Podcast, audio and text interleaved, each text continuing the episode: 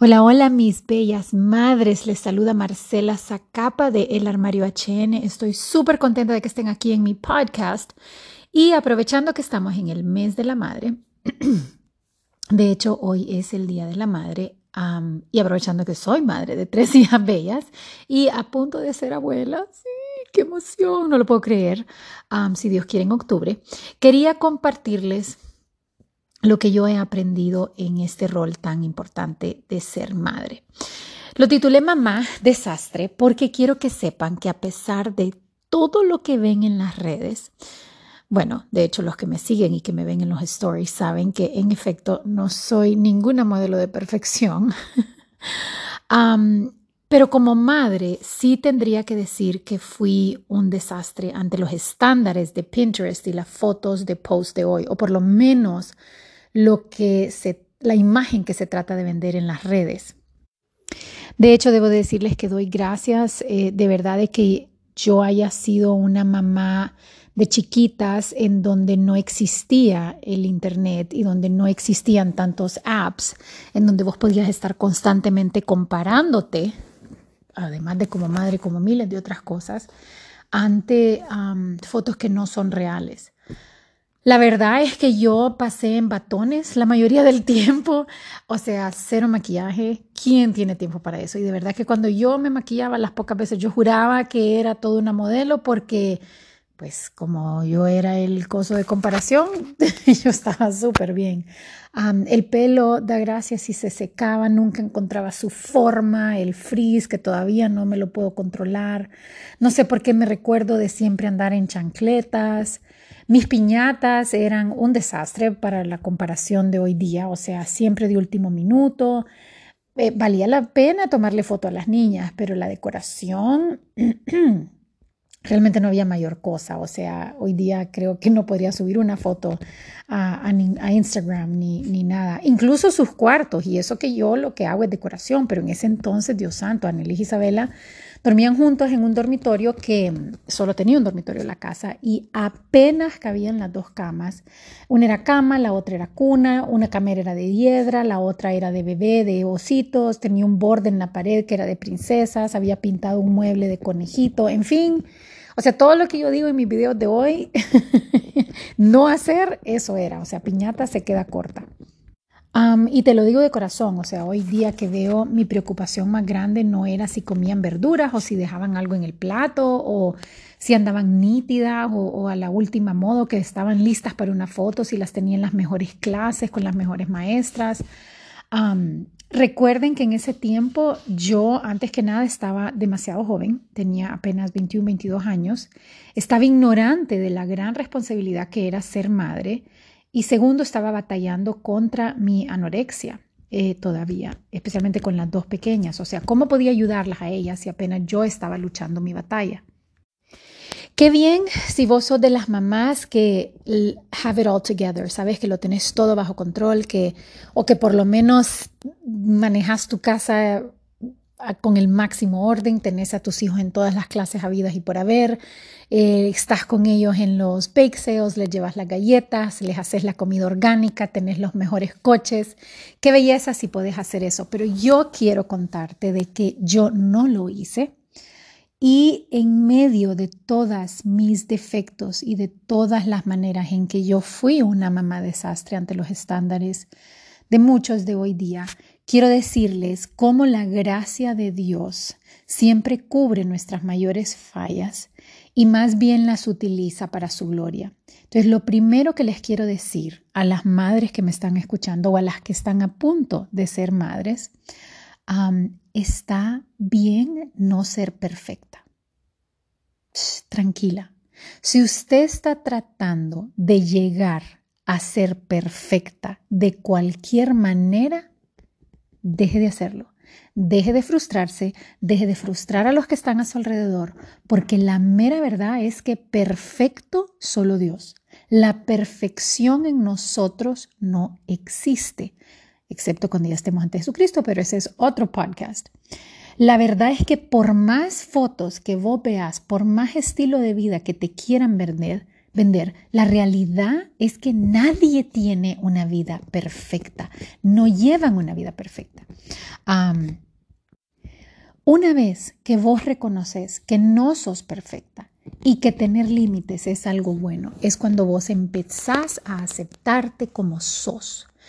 Abrazás tus limitantes como una bendición y es entonces, hasta entonces que vos te aceptás tal cual como fuiste creada, que comenzás a trabajar con lo que sí tenés en vez de sentirte mal por lo que no. Empezás a potencializar y a sacarle provecho a lo que sí sos, a las ventajas y las cualidades y los dones que Dios sí te, te dio.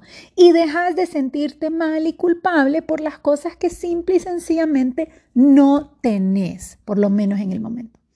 Yo recuerdo, por ejemplo, Todas mis amigas que eran unas bellas eh, íbamos al estudio bíblico y todas tenían sus devocionales con sus hijos. O sea, era una disciplina, sin en cambio yo era un, sin embargo yo era un desastre. O sea, yo simple y sencillamente no podía lograr esa disciplina de que, ok, chicas, todas las mañanas, como que todas las mañanas a las seis y ni yo me levantaba a esa hora.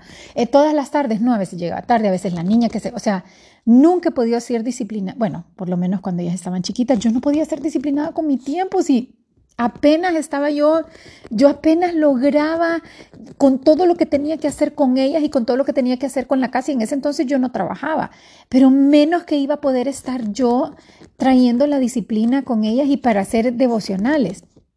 Nada. Y la verdad que yo siempre decía, qué barbaridad, o sea, ay no, yo digo que la fulana es que yo debería de, yo debería de, y trataba y simplemente no, no era lo mío. Hasta que una amiga tan bella me dijo, ¿sabes qué? O sea, hace lo que te funciona a vos. Hay momentos enseñables, se llama teachable moments. ¿Qué significa eso? Que no tenía que ser una hora exacta, sino que simplemente yo como mamá podía estar alerta a esos momentos en donde se prestaba para que yo les enseñara algo a mis hijas, donde ellas vinieran, estuvieran vulnerables, estuvieran susceptibles, donde ellas estuvieran pasando por un mal momento o tuvieran una duda y yo poder estar alerta para podérselas contestar. Esos momentos donde vos sos la que está ahí para darles sus respuestas, para darles esa paz, para quitarles esas dudas y esos miedos que ellos puedan tener. Y eso solo necesitaba estar atenta y claramente preparada para poder ser esa luz que ellos buscaban. Claro, el problema con esto es que muchas mamás no sabemos ni dónde estamos paradas nosotros. Y el problema es que se nos olvida que estas personitas realmente dependen de nosotros. Si nosotros estamos bien, ellas van a estar bien. Si nosotros estamos seguras, ellas van a estar seguras. Créanme que aunque no se lo digan, ellas van a ver en ustedes esa seguridad, esa confianza, esa paz, ese gozo. Y, van a estar bien, se les van a acercar. Y muchas veces nosotros no queremos hacer el trabajo. ¿Cómo las vamos a poder ayudar con sus dudas, su soberbia, su ansiedad, sus miedos, si nosotros no, hemos, no, hemos, no sabemos qué hacer con los nuestros?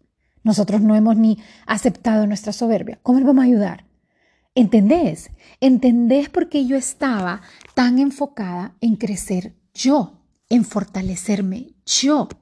De verdad que eso que decía la palabra, buscad primero las cosas de Dios y lo demás vendrá por añadidura. Yo estaba en un momento de mi vida, como les conté al principio, por la anorexia, que ahí está mi, testimonio en, mi podcast, eh, yo estaba tan mal con mi anorexia que yo necesito, yo me estaba hundiendo. Entonces yo necesitaba, yo no podía salvarlas a ellas, perdón que aquí tengo a la perrita haciendo un escándalo, yo no podía salvarlas a ellas porque yo tenía que salvarme yo, yo no estaba en posición para salvar a nadie. Y qué belleza, porque eso me permitió que yo buscara antes que nada el reino de los cielos. Y lo demás, lo demás, como que mis hijas encontraran o vieran en mí esa paz que me calmaba los miedos, que me quitaba las dudas, que ahogaba mi ansiedad, que crucificaba mi orgullo. Todo eso se dio por añadidura. ¿Qué te estoy diciendo con esto? No le tengas miedo a que tus hijos te vean imperfecta, a ser vulnerable con ellos, transparente, honesta en tus luchas. Ellos lo van a ver de todos modos. Y es mejor darles un mensaje honesto que algo fabricado.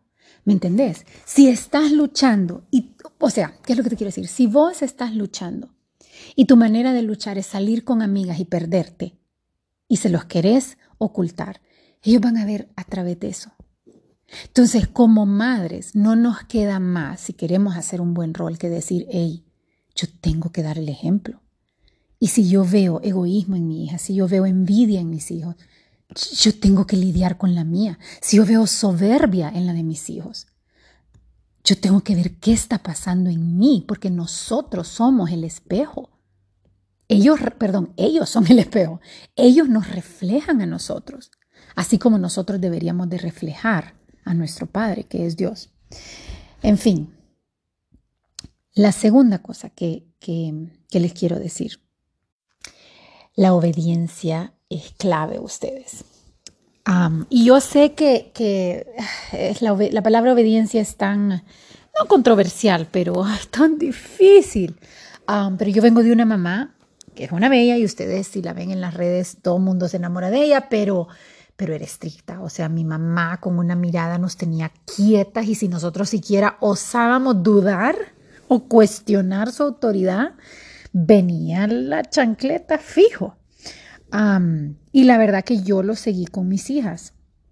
Y yo recuerdo cuando ellas estaban chiquitas, que siempre miraba igual a estas otras mamás que me decían, no, al niño no se le dice que no, y al niño hay que explicar por qué de cada decisión para que él vaya razonando y que ellos no se sientan como que los estás eh, forzando.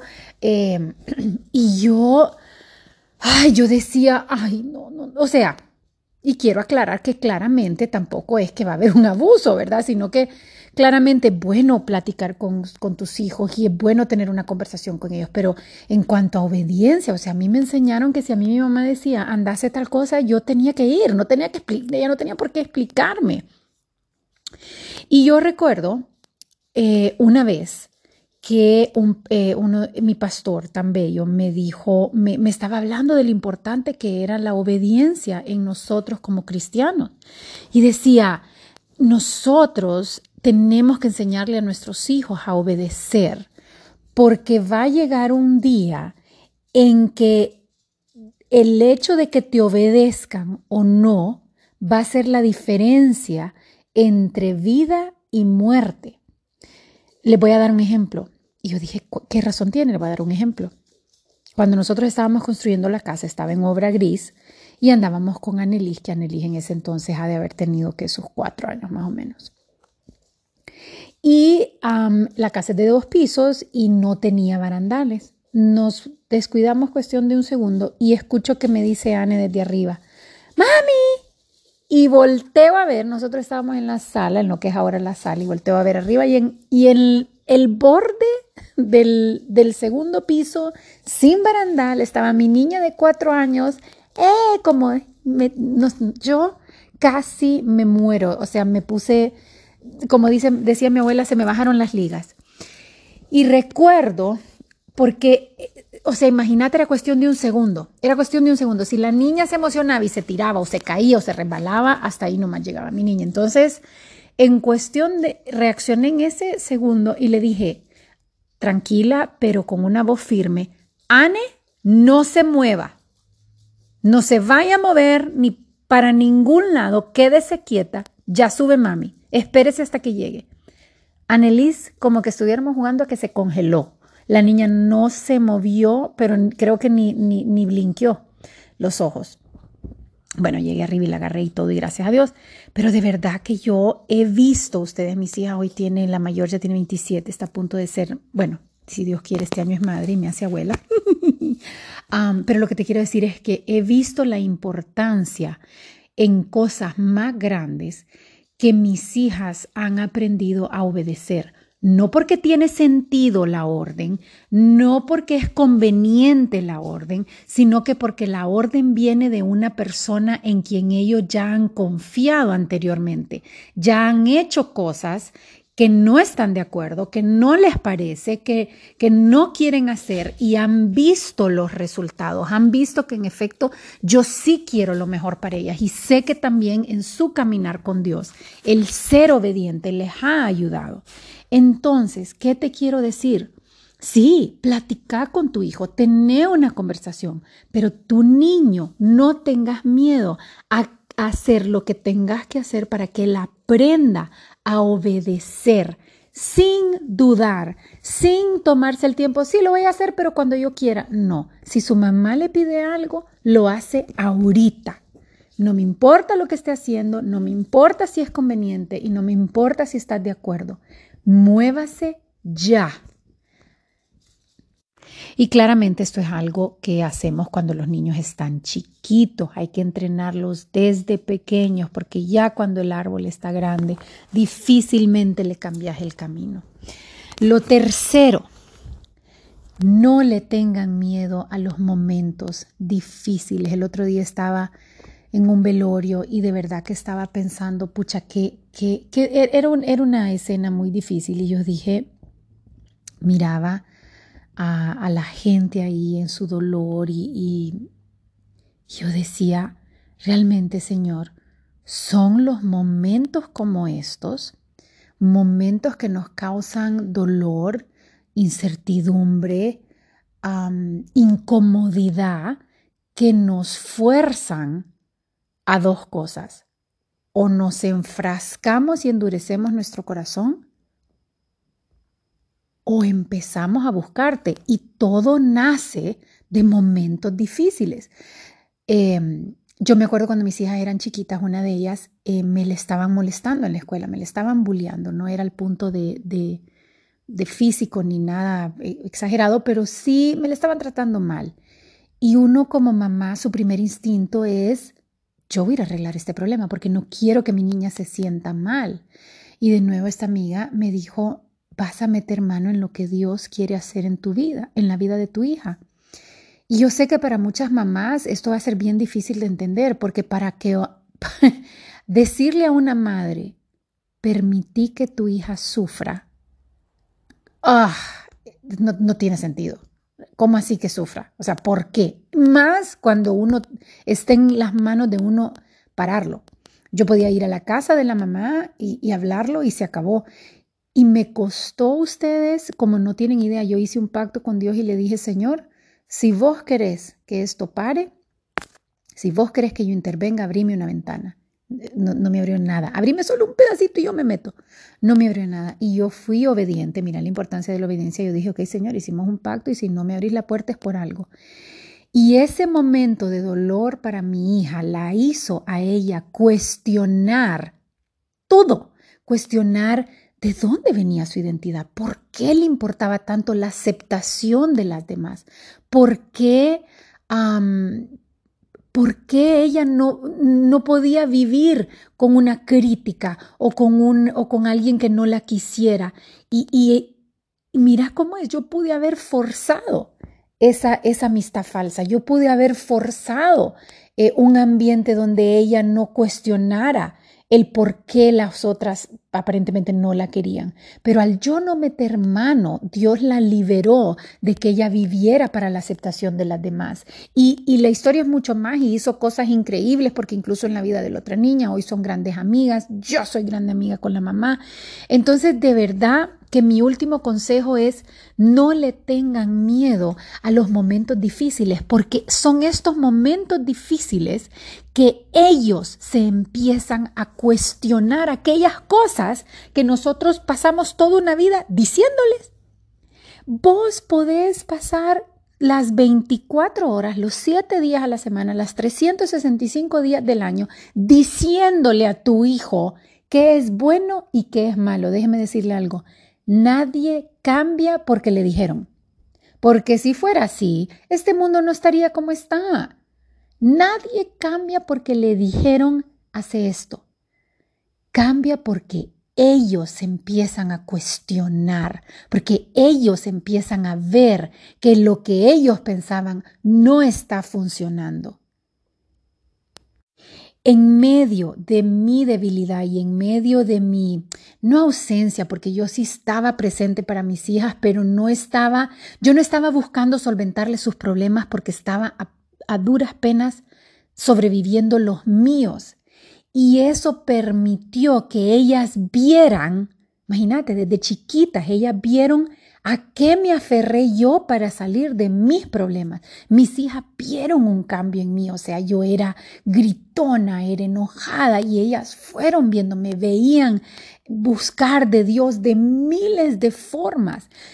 Y ellas terminaron reflejando lo que vieron. Y cuando ellas porque como yo iba en mi camino y yo permitía que ellas fueran dentro de lo, obviamente, de lo, de lo sano para ellas, em, definiendo también su camino, sus convicciones, convicciones, especialmente cuando ya iban a edad, ellas en momentos de duda, en momentos difíciles, que yo estaba ahí alerta, ellas estaban susceptibles y estaban abiertas a escuchar de mí porque me habían visto mi camino tan honesto y tan, y tan, tan real y tan relacionable.